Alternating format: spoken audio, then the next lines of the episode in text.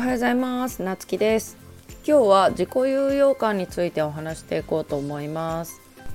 自己有用感って何かというと自分がね周りの人の役に立ってるとか貢献していると認識できてるってことなんだけどまあ簡単に言うと人にね貢献できてるかどうか。で自分にはそんな余裕ないとか、まあ、例えばね寄付とかするのも余裕ないとかっていう人もいるんだけどでもなんか見てて思うのはねやっぱりそういう気持ちが強い人ってお金のあるなしにかかわらずねやっぱり寄付とかするんだなって思う。っていうのはうちはバーを経営しとってお店にね、えっと、保護猫活動したいんで私そこのね保護猫団体の募金箱をお店に置いとるんよね。でめちゃくちゃお金持ってる人とかも中にはお客さんで来るんだけどそういう人でもねやっぱりね募金船ね。別になんかこのいい悪いってないけどなんかやっぱ募金する人しない人とかその活動に共感してくれる人としてくれん人見とったら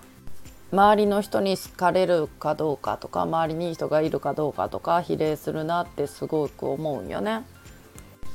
でうちもなんかその辺にあるのじゃあ全部あの募金していくかって言ったらもちろんしないんだけどそういうなんかどこに使っとるかわからんような団体とかなんかそういう募金箱になんか募金して違うことに使われたっていうリアルな話もね聞いたりするからなんかそういうのはねあのあんまり専用にしとるんよね。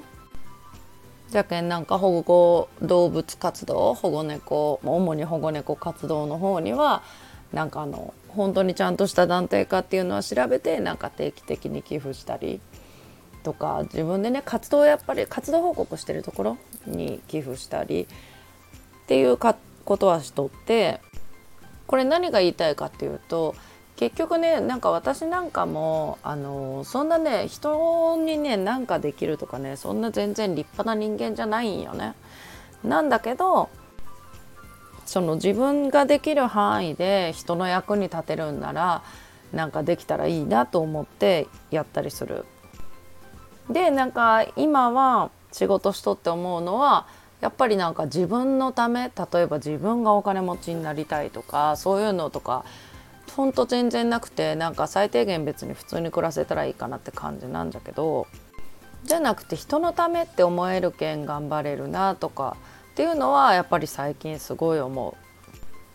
結局人って弱いけんさなんか辛い時があった時とかもうこんな辛いことやらんでいいんじゃないとか、まあ辛いって言ったら大げさかもしれんけど苦しい時とかねなんかで逃げたくなる時もあるかもしれんけどでもこれがなんかねここ成功したらなんか誰かのためになるんだとか誰かの役に立てるんだと思うと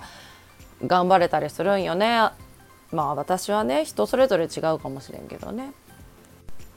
なんでそのなんか誰かの役に立ってるみたいな行動をしてね自己有用感を満たすっていうのはなんか自分の心のね変化を感じられるいいきっかけになるんじゃないかなと思ってなんかもしねそういう機会があったらね是非行動してみてほしいなと思います。それではまたお会いしましょう。